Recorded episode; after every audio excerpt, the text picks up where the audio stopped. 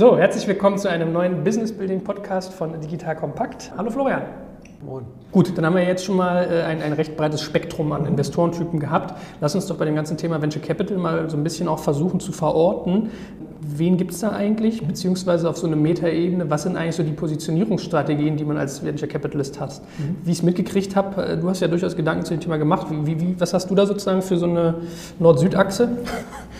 Ja, also ich glaube, eine ganze Zeit lang musste man sich als Venture Capitalist eigentlich gar keine Gedanken zu seiner Positionierung machen, weil die Leute kamen halt zu einem. Ne? Der Dealflow kam zu einem, weil man halt einer der wenigen war, die überhaupt, also wenn du halt Geld zu vergeben hattest, dann kamen halt die Leute zu einem.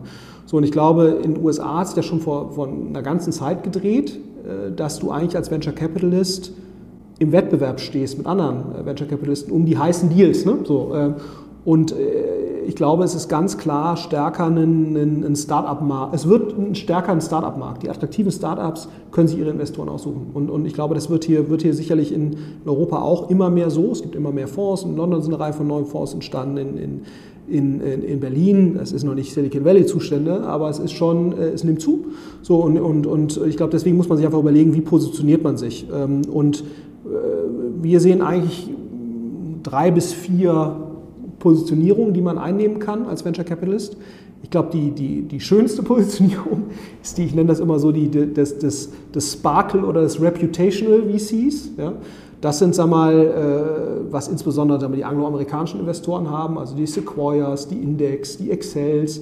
Hier in Deutschland ist das sicherlich auch ein, äh, ein Klaus Hommels mit Lakestar, wo du sagst, die investieren bei dir und dann äh, hat das so ein, äh, löst das so einen Reputationsübertrag aus wo jeder sagt, boah, wenn Sequoia da investiert, dann muss das ja eine Granatenfirma sein. Ne? Wo jetzt aber eigentlich die Firma sich ja eigentlich jetzt erstmal fundamental nicht verändert dadurch.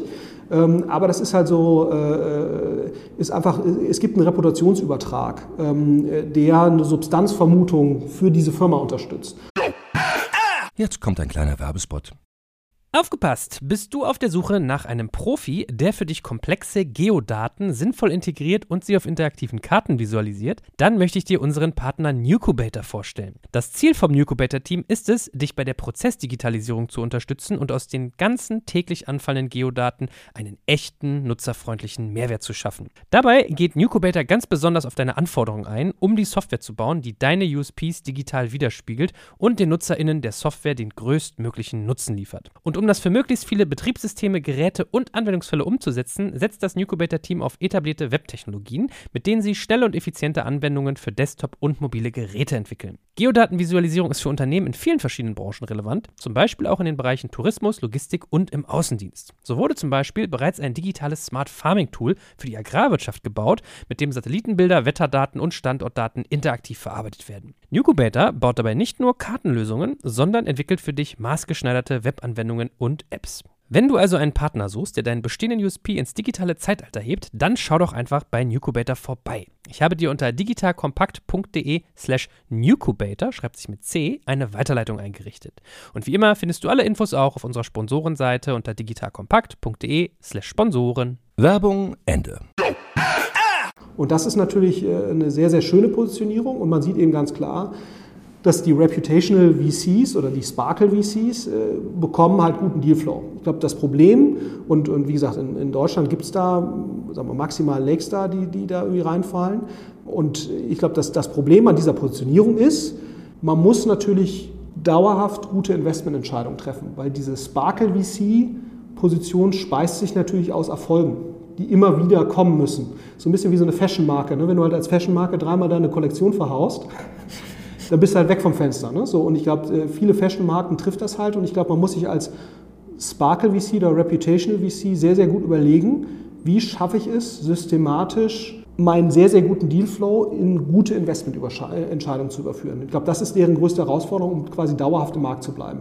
So, und man sieht ja auch in den USA gibt es immer wieder Verschiebungen. Ne? Also da machst, machst du halt einen, wenn du einmal bei Facebook dabei bist, so ein Excel haben davon äh, enorm profitiert. Nicht nur, weil wir wahnsinnig viel Geld verdient haben, sondern auch in der Reputation. Vorher war das ein guter bis sehr guter und dann war es auf einmal der Sparkle VC. Ne? Sequoia hat das sicherlich sehr, sehr lange gehalten, aber du siehst auch in den USA immer wieder Verschiebungen, je nachdem, welche Investmententscheidungen die treffen. Die zweite Positionierung, die wir sehen, ist sicherlich, ähm, äh, oder ist, ist die, die ich nenne das aber den, den Focused Niche VC. Also Deine Namen sind ja so geil dafür. ich konzentriere mich im Prinzip auf ein bestimmtes Feld, wo ich eine tiefe Expertise aufbaue. Also gerade schon drüber gesprochen, Point 9, SaaS und Marketplaces. Und das sagt Christoph Jans, kennt sich einfach in der Tiefe mit SaaS aus, welche äh, Annual äh, Re Returning Revenues drücken was aus, wie sollte man das reporten, wie sollte man Sales machen und so weiter. Ein tiefes Verständnis, äh, welche KPIs in welcher Phase wie wichtig sind. Und Marketplaces sicherlich auch, kann man auch, gibt es einfach ein erhebliches Wissen, was man da aufbauen kann. Python ist sicherlich auch so ein Beispiel, die bei Quandu und so weiter mit dabei waren, auch ein sehr spezialisierter Marketplace VC. Und ich glaube auch, das ist, ist kein schlechtes, keine schlechte Positionierung. Felix Capital äh, macht das jetzt auch in, in, ähm, in England, ähm, die sich darauf konzentrieren, eher Marken, markenbildungslastige Sachen ähm, sich anzuschauen und, und, eben zu investieren. Und das halte ich, halte ich auch für eine gute Positionierung, weil man einfach dann, wenn man auf das richtige Feld setzt, wenn man so ein bisschen der Go-To-Guy wird für bestimmte Themen. Und, und ich glaube, das ist mit Sicherheit ein Weg, um die Quote gute Investmententscheidungen zu treffen oder die Quote der guten Investmententscheidungen sicherlich zu fördern, wenn man einfach in einem Bereich den besten Dealflow abkriegt. Ne? Weil so ein Point 9 schafft es sicherlich schon, anders als andere in Deutschland, einen international sehr, sehr guten Software-as-a-Service-Dealflow zu erzeugen. Und ich glaube, das ist halt wichtig, dass du halt die besten Themen in einem Bereich siehst und das idealerweise nicht nur in Deutschland, sondern eben auch zumindest mal europäisch. Wonach äh, suchst du den Bereich aus, dass der groß genug ist, dass da sozusagen genug Wachstum drin ist und trotzdem klein genug, dass du dich nicht mit 18.000 anderen drum balkst? Ja, äh, es sollte natürlich idealerweise ein Bereich sein, genau, wo du eine gewisse Zukunftsfähigkeit unterstellst. Wenn, wenn der Bereich eine gewisse Größenordnung hat, ist das gar nicht so unbedingt so schlimm, dass jetzt so wahnsinnig viele andere Leute auch diese Investments machen. Ich glaube, es ist einfach nur wichtig, dass man eben in seiner eigenen Positionierung, sowohl was das Marketing angeht, aber eben auch was das Wissen, was, was man in dem Bereich aufbaut, dass man da halt stärker in die Tiefe gehen kann als andere. Ich glaube, es ist bei Software as a Service wirst du es nicht vermeiden können, dass da auch zig andere unterwegs sind. Ähm, aber ich glaube, das ist eben gerade dann die Herausforderung, äh, dass, dass man halt das Gefühl hat, wenn man, wenn man mit, mit einem VC spricht in dem Bereich, der sieht da die meisten Themen, der kennt da die relevantesten Multiplikatoren, äh, der hat da das tiefste Verständnis von. Ähm, und, äh, und dann kann man sich eben auch absetzen gegen andere Investoren in dem Bereich, die vielleicht nicht ganz so spezialisiert sind. Aber ich glaube, das ist sicherlich ein, eine, eine gute Positionierung. Eine andere Positionierung, die wir sehen und die wir auch für uns so ein bisschen beanspruchen, ist äh, die des Operational VC, ja, wo man im Prinzip sagt, pass mal auf, ähm, wir geben nicht nur Geld, sondern wir haben eben auch äh, äh, Leistungen, die wir erbringen in Form von Menschen, die Kompetenzen haben oder eben auch in Form von Systemen, ähm, die wir zur Verfügung stellen, um oder Systemarchitekturkompetenz, die wir zur Verfügung stellen, um äh, letztendlich die Konfiguration einer Firma zu verbessern. Das ist ja so ein bisschen das, was wir eben äh, gesehen haben. Wir machen ja sowohl frühphasige Investments wo wir das im Lead machen und dann auch äh, sozusagen alleine tun und die Firmen versuchen vorzubereiten für spätere Runden.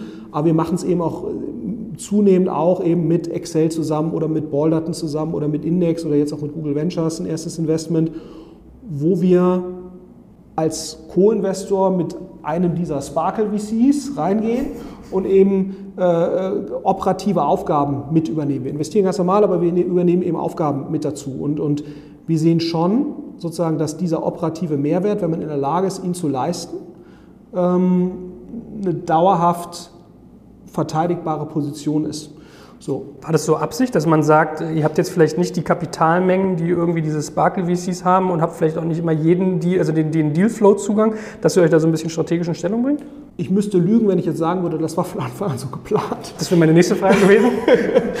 Aber es hat sich sicherlich so ergeben, ja. Also es hat sich so ergeben, dass wir gemerkt haben, Mensch, auch Series A-Firmen, äh, wo ein Excel sich für interessiert, haben eben gewisse Themen nicht so gut aufgestellt vielleicht kein sehr gutes Data Warehouse, vielleicht kein sehr gutes Performance-Marketing-Team, vielleicht gewisse IT-Architekturthemen, die nicht so äh, wachstumsversprechend äh, sind oder wachstumstauglich sind. So, und, und, und dann sind wir so ein bisschen in diese Rolle, muss man schon sagen, reingerutscht, wo wir sagen, wir sind halt ein operativer Co-Investor ja, und profitieren darüber von einem Dealflow, äh, der sicherlich besser wäre als der, den wir selbst zurzeit noch generieren können. Und die nehmen uns gerne mit dazu, weil wir eben gewisse operative Themen mit, mit übernehmen, aber eben auch ganz normal Geld äh, investieren. Aber ist das nicht eigentlich doppelt hart? Weil ich, ich stelle mir das vor, du hast ja beim, als, als VC hast du ja oft das Problem, oder gerade auch als Inkubator, wie ihr eigentlich mal am Anfang gesehen wurdet, dass du äh, lange Zeit Geld ausgibst und dann schlagartig Geld wieder reinkriegst. Das heißt, so bilanziell gesehen ist das irgendwie so ein bisschen komplexes Business. Das ist ja als VC, der Geld ausgibt und dann noch mehr städtische Ausgaben, städtische Burnrate hat, weil die ganzen Experten beschäftigen muss, ist das ja noch schwieriger eigentlich. Ja, klar. Aber man muss sich halt überlegen, irgendwie musst du ja Mehrwert, also irgendwie musst du ja eine Position haben ne? und zu sagen, ich bin ein 50 Millionen Fonds in Berlin und ich habe keinen thematischen Schwerpunkt, ich habe ich hab nicht irgendeine Edge, ja? ist auch nicht die Lösung. Das heißt, du musst dir schon überlegen, wie werde ich in einer kompetitiver werdenden Welt, wo sagen wir, Startups sich tendenziell Investoren aussuchen können, wie komme ich da an die guten Deals? So, und, und wir glauben eben dran, dass genau das Managen und das Handeln von dieser Problematik, die du gerade beschrieben hast, die ist nicht einfach. Ja? Aber wenn du das hinkriegst, ist es halt ein verteidigbarer Wettbewerbsvorteil, eben genau, weil es nicht einfach ist. Du erinnerst dich an unsere mhm. Diskussion, mhm. Geschäftsmodell. Ne? Verteidigbarkeit erzeugen. Genau. Ich, Geschäftsmodelle, die Komplexität haben, finde ich gut. Nicht, weil, weil es mir Spaß macht, mich zu quälen, aber weil natürlich sozusagen eine Verteidigbarkeit daraus resultiert, wenn du die Komplexität gut managst und gut, gut handelst. Und das ist eben so ein bisschen die, der, der, der Versuch hier. Also ob wir das hinkriegen, das steht jetzt nochmal auf einem anderen Blatt. Ne? Aber ich glaube, es ist in sich eine verteidigbare Position. Und du siehst ja auch in so Leuten wie Andreessen Horowitz oder auch wie Google Ventures, die alle 100, 150, 200 Leute sozusagen neben dem reinen VC-Staff aufgebaut haben, die operative Kompetenzen in irgendeiner Form an die, an die Portfoliounternehmen weitergeben sollen, dass dieser Gedankengang jetzt nicht völlig aber siehst irrational ist. Du, siehst du jemanden, der sich noch in diese Richtung bewegen könnte? Weil wenn ich darüber nachdenke, irgendwie 150 Leute beschäftigen, das knallt dir schon eine ganz schöne Burnrate rein. Absolut. Also der einzige Kandidat in Deutschland, der mir noch einfallen würde, äh, der wie mich sowas jetzt mal sozusagen ad hoc zutrauen würde, sitzt ein paar Meter 100 Luftlinie in die Richtung. Äh, dein Ex-Arbeitgeber Rocket. So, ja, absolut. Wäre das ein Case für dich eigentlich? Machen sie zum Teil auch schon. Ne? Also so ein GFC äh, agiert ja schon zum Teil schon so. Aber da hast du halt immer den Interessenskonflikt, dass sie jetzt selber bauen und finanzieren. Kann ich jetzt nichts zu sagen. Also das ist äh, klar, den hast du, den hast du immer. Ne? Den hast du natürlich immer, wenn du, wenn du investieren und Inkubation vermischt. Hat ja auch hier vor, vor kurzem der Kollege Schmidt äh, ausgeführt in seinem äh, Podcast da bei den Online-Marketing Rockstars. Du hast immer, wenn du Inkubation und Investments machst, hast du einen gewissen Interessenkonflikt den du sauber managen musst. Ähm, mhm. Und wir würden eben nie Firmen, die wir inkubieren, da würden wir nicht investieren und auch nicht Firmen, wo wir investieren, inkubieren. Ne? Also, also mhm. ich glaube, du musst einfach da extrem sauber sein. Ähm, und das muss man sich, äh, äh, das muss man sich eben sehr sorgfältig überlegen, was da so die eigenen Handlungsprinzipien sind. Aber genau, aber vom Grundsatz her, klar, Rocket äh, kann das ähm, und, und tut das zum Teil auch. Ich meine, ich finde das sehr, sehr spannend. Also es, äh, für euch macht das natürlich brutal Sinn. Mhm. Ähm, und äh, ja, Lob übrigens nochmal an die Rockstars Podcast. Ich finde die sehr gelungen, darf man der Stelle mal sagen. ja, der, absolut. Der Super. Kollege Westermeier, der kommt immer so nett, finde ich, wie so, so ein rotziger Jan Delay rüber. und äh, der Kollege Schmidt ist durchaus witzig. Ja, absolut. Ähm, nee, also das ist, äh, ist, ist, wirklich toll. Ich meine, der äh, Philipp fragt, fragt sehr gut nach, hat sehr viel Ahnung und klar, ich meine, Kollege Schmidt ist einer der schärfsten Köpfe dieser Branche. Das ist, äh, glaube ich, ist ohne Frage, ohne Frage richtig und ich höre ihm sehr gerne zu. Ähm, äh, und vielleicht noch eine vierte Positionierung. Ich wollte gerade sagen, zurück zum Thema. genau, zurück zum Thema. Ist, ist äh, und das siehst du auch, es sind so Leute wie zum Beispiel jetzt so ein Lead Edge aus, aus New York, eine Mischung aus Hedgefonds und, und Venture Capitalist, die einfach sehr schnell sehr große Schecks aktivieren ja, und dabei auch sehr entrepreneurial friendly sind. Also wir haben zum Beispiel bei Katawiki investiert ähm, und ich glaube, das ist auch, äh, ist auch eine Positionierung, wo du sagst, pass mal auf, ich bin einfach extrem schnell hier in dem Prozess und mit mir kannst du einfach enorme Geldmengen sehr schnell aktivieren. Ja. Da gibt es jetzt in Deutschland nicht so richtig jemanden, der das der das äh, äh, übernehmen könnte. Aber das ist sicherlich, auch, ist sicherlich auch eine Positionierung, wo man sich mal überlegen kann, wer kann so eine Rolle spielen. Aber das sind so, ich, ich glaube, letztendlich muss man sich halt überlegen, es wird sicherlich auch noch weitere Positionierungen geben. Aber das sind sag mal, so Positionierungen, wo ich, wo, wo ich sagen würde, auch in einem kompetitiver werdenden VC-Markt oder Investorenmarkt, wenn man die Positionierung richtig ausfüllt, hat man eine sehr gute Chance. Und, und ich glaube, dass das Schöne ist, wenn man sowohl diese Focused Niche VC-Geschichte, als auch diese Operational VC-Geschichte, als auch diese Cash Fast, big, lots of Cash Fast Positionierung, wenn man das gut macht, dann wandert man natürlich auch ein Stück weit in Richtung dieser ersten Positionierung. Also wird man selbst ein Sparkle VC. Also Andreessen Horowitz ist ja genau das Beispiel, ne, wo du siehst, die sind sicherlich auch schon als, als ein gewisser Sparkle VC gestartet, einfach aufgrund der Reputation von Ben Horowitz und, und, und Mark Andreessen. Aber die haben sicherlich auch durch ihre operative Kompetenz und ihre BizDev-Tätigkeit und, und so weiter nochmal zusätzliche Substanz dahinter gelegt und nochmal einen ganz anderen Wumms hinter diese äh, Sparkle VC-Positionierung gepackt. Und das ist sicherlich etwas, was wir auch versuchen werden natürlich. Sagen, pass mal auf, wir machen einfach über zehn Jahre einen richtig guten operativen Job. Ähm, und, äh, und wenn uns das wirklich gelingt, dann hast du natürlich auch irgendwann einen Sparkle, den du mitverleihst. Ne? Und ich glaube, in gewissen Themen gelingt uns das auch schon. Aber klar, das ist, äh, ist, ist, ist, ist nicht von heute, das muss man sich verdienen, ne? durch, durch ehrliche Arbeit. Ich wollte das gerade sagen. Ich finde, das ist, sind so vier Positionierungen, das ist alles Champions League. Also das ist jetzt nicht irgendwie äh, B-Liga, ja, weil ich, ich denke die ganze Zeit so, wenn ich jetzt irgendwie ein äh, Kieran O'Leary wäre mit Blue Yard, der irgendwie gerade was aufbaut, mhm. oder wenn ich jetzt an einen Target denke oder an einen Capnamic, mhm. wo ich sagen würde, das ist jetzt noch nicht Europas äh, Top-A-Klasse, aber mhm. irgendwie, man, man hat eigentlich noch sehr gute Positionierungsmöglichkeiten. Sparkle zu werden ist super tough, da musst du in die guten Deals reinkommen und musst irgendwie wahrscheinlich auch viel mitbringen. Ähm, Nische ist schon eher machbar, da musst du halt aber wirklich ein Expertisefeld haben. Operational ist ein richtig dickes Brett, weil da brauchst du halt wirklich die Leute, die Manpower, die Costs. Und der letzte, äh, da ist ja alle, alle genannten und ich glaube so eigentlich sogar, hast du ja selber gesagt, ganz Europa, äh, weit von weg, so qua Ressourcen. Ja, also, ja aber ich glaube schon, also ich glaube sowohl einen, einen Kieran, wie du es ja gerade genannt hast mit Blue Yard, als auch einen, einen Cherry jetzt, die ja neu gestartet sind. Ich glaube, die haben auch eine sehr, sehr gute Chance, qua Kompetenz und qua Zugang und mhm. qua Professionalität relativ schnell so eine Sparkle-Positionierung zu erlangen. Ne? Das merke ich auch, gerade bei Cherry zum Beispiel. Wir begegnen das relativ oft, dass man so das Gefühl hat, so, die waren schon mal da. So, ja, ne? absolut. Und, so, und, und, und ich glaube, das geht relativ schnell. Ja, also hier zumindest jetzt noch in, in, Deutschland. Die Frage ist, was ist Sparkle? Ne? Ist Sparkle Sequoia. Ja? ja, das ist für mich Sparkle. Cherry ist für mich nicht Sparkle. So nett, ja, aber wie gesagt, also ich meine, es ist ja auch mal ein relatives Sparkle. Ne? Nicht, ja, nicht, nicht, wie groß ist das Schwimmbecken? Weil, aber wie viele Investments hat jetzt Sequoia noch bei Deutschland gemacht? Das war jetzt nicht besonders viel. Ne? So, und insofern, äh, wenn du sag mal, ein europäischer Sparkle VC bist, kriegst du ja auch schon sehr, sehr guten Dealflow. Das ist ja kein 0 oder 1. Ne? Das ist ja sozusagen ein, ein sparkliness äh, Kontinuum, wo du dich ja langsam nach oben robben musst. Und ich glaube, sowohl äh, die, die beiden Fonds, die du jetzt da genannt hast, also mit, mit Blue Yard und Cherry, haben, glaube ich, sehr, sehr gute Chancen und alle Möglichkeiten, relativ schnell auch auf europäischer Ebene so ein Sparkle VC zu werden. Ne?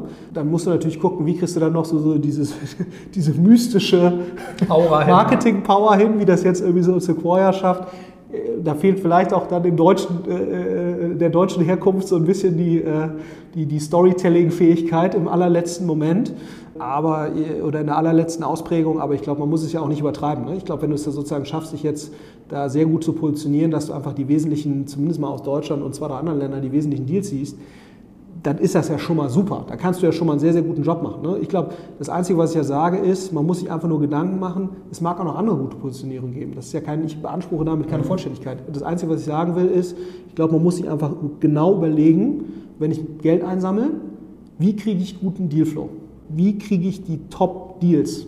Oder wie mache ich die Sachen, die ich bekomme, wie mache ich die zu Top-Deals? Ne? Weil letztendlich nur so kriege ich gute Returns. Entweder ich mache mir die oder die kommen zu mir oder ich finde sie. Also das muss ja klar sein. Und, und wenn, ich, wenn ich nicht in irgendeiner Form differenziert positioniert bin, dann wird das halt immer schwerer. Ne? Mhm. Das ist ja letztendlich genauso, wenn wir nicht ein normales Business machen. Wenn du ein undifferenziertes Produkt an den Markt bringst, dass du damit jetzt dauerhaft profitabel bist und Venture Capital ist ein Produkt.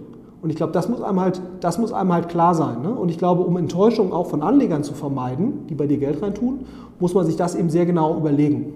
Ja, vor allem, es ist ja nicht nur ein Produkt, du hast ja eigentlich sehr schön klar gemacht, dass Venture Capital ein Geschäftsmodell ist. Absolut. Ja, wo man Verteidigbarkeit äh, erzielen kann, Markt, äh, Marktausrichtung etc. pp. Ist genau das Gleiche. Ne? Und ich meine, wir können das ja nicht von unseren Portfoliofirmen einfordern und sagen, hier, überleg dir was, positioniere dich jetzt mal so und dann selbst äh, äh, äh denkt man, dass der Dealflow zu einem kommt, ne? äh, dauerhaft. Und ich glaube, das, ist, das ist jetzt die Herausforderung, glaube ich, die wir auch hier in Berlin nehmen müssen oder auch in Europa generell, um so mal die nächste Phase zu, zu erfüllen oder die nächste Phase zu erreichen, weil nur wenn die Geldgeber, die jetzt Geld reinstecken in die Fonds, die müssen halt da ihre 15, 20 Prozent Rendite erzielen. Ne? Nur dann kommt mehr Geld. Äh, und, und ich glaube, das ist eben sozusagen jetzt, äh, deswegen muss man sich sowas sehr, sehr genau überlegen. Äh, letzter Satz dann dazu, bevor wir uns mal dem Ende widmen. Aus, aus der Gründersicht, welche der vier Typen fändest du am attraktivsten, wenn man die Wahl hätte, wenn man in dieser Luxusposition ist? Ja, das ist doch ganz klar. Eine Kombination aus ja, bist ein bisschen Sparkle, Sparkle VC und Operational VC. Äh, Nein, also ich glaube, Operational VC muss immer dabei sein. Nein, kleiner Scherz. Also ich glaube, äh, ich glaube, es ist letztendlich jeder hat seine Vorteile. Jeder hat seine Vorteile. Ähm, ich glaube, äh, einen Sparkle VC zu überzeugen, zumindest als, als hat immer einen riesen Vorteil, ne? äh, äh wenn es gut läuft, weil du damit natürlich irgendwo es schaffst, auf eine nächste Ebene zu kommen, auch in der Wahrnehmung. Mhm. Äh, und ich glaube, es muss irgendwann das Ziel sein, einen Sparkle VC zu überzeugen. Ob es jetzt am Anfang ist oder eine Series B oder C, das ist gar nicht so wichtig. Aber ich glaube, irgendwann als ambitionierter Unternehmer muss das das Ziel sein. Ähm, weil das determiniert, glaube ich, schon dann gerade nach hinten raus dann eben nochmal den, den, den großen Exit. Ne? Und ähm, das ist ja, aber wie gesagt, eine individuelle Entscheidung ist ja auch nicht immer jedes, jedermanns äh, jedermanns Sache. Es gibt ja auch sehr erfolgreiche Unternehmer, die haben nichts von allem und, und sind glücklich. Ne? Also insofern sollte man da, glaube ich, auch nicht zu, äh, äh, zu stark irgendwie vorschreiben, was da irgendwie richtig oder falsch ist. Aber ich glaube, wenn man sagt, man ist ein ambitionierter Unternehmer ähm, und man ist offen für Venture Capital, dann ist, muss, man, muss man schauen, dass man, den, dass man den irgendwann mit dazu kriegt. Und ich glaube, dass die, die Focused Niche VCs und auch die Operational VCs wie wir sicherlich dabei helfen können, die Wahrscheinlichkeit zu erhöhen, dass so ein Sparkle VC dann eben sich für einen entscheidet. Das glaube ich schon. Klasse, dann danke ich dir ganz herzlich, dass du dein ganzes Wissen und deine, deine, deine Konzepte dann mit uns geteilt hast und wir hören uns beim nächsten Mal. Danke dir. Mach's gut. Ciao, danke dir. Ihr Lieben, hier ist Joel von Digital Kompakt und ich mache dir jetzt mal das Bild eines genialen Arbeitgebers im Tech-Bereich auf. Stell dir eine hundertprozentige Bundesgesellschaft in der Rechtsform einer GmbH vor, die dir eine hohe berufliche Sicherheit und einen wichtigen Purpose bietet und gleichzeitig aber extrem flexibel agieren kann. Ein IT-Service-Unternehmen, das zu den größten in Deutschland gehört und die Bundeswehr bei ihrer Digitalisierung unterstützt. Wenn du dieses Bild spannend findest und im Bereich Cyber oder Tech deinen Beruf ausübst, dann solltest du ab sofort unseren Partner, die BWI, auf dem Schirm haben. Eine wichtige Aufgabe der BWI ist die Einführung von Innovationen in der Truppe, aber das Unternehmen leistet noch viel mehr und bietet ein breites Aufgabenspektrum von Beratung über Realisierung bis zum Betrieb. Ich meine, wir sprechen hier von einem der größten IT-Service-Unternehmen in Deutschland, das die Bundeswehr bei Digitalisierungsprogrammen wie der Digitalisierung landbasierter Operationen und der Gesundheitsversorgung unterstützt. Du merkst, die BWI ist ein attraktiver Arbeitgeber mit einer Vielzahl von spannenden und herausfordernden Projekten mit breitem Leistungsspektrum und wenn du wie Sven Weizenegger, der Moderator aus unserem Hackers-Podcast, an großen Rädern drehen willst, die wirklich etwas bewirken, dann schau dir die BWI jetzt einfach mal selbst selbst an. Ich habe dir unter digitalkompakt.de slash bwi eine Weiterleitung dazu eingerichtet und natürlich verlinke ich dir das auch in den Show Notes und alle Sponsoren findest du immer auch auf unserer Sponsorenseite unter digitalkompakt.de slash Sponsoren.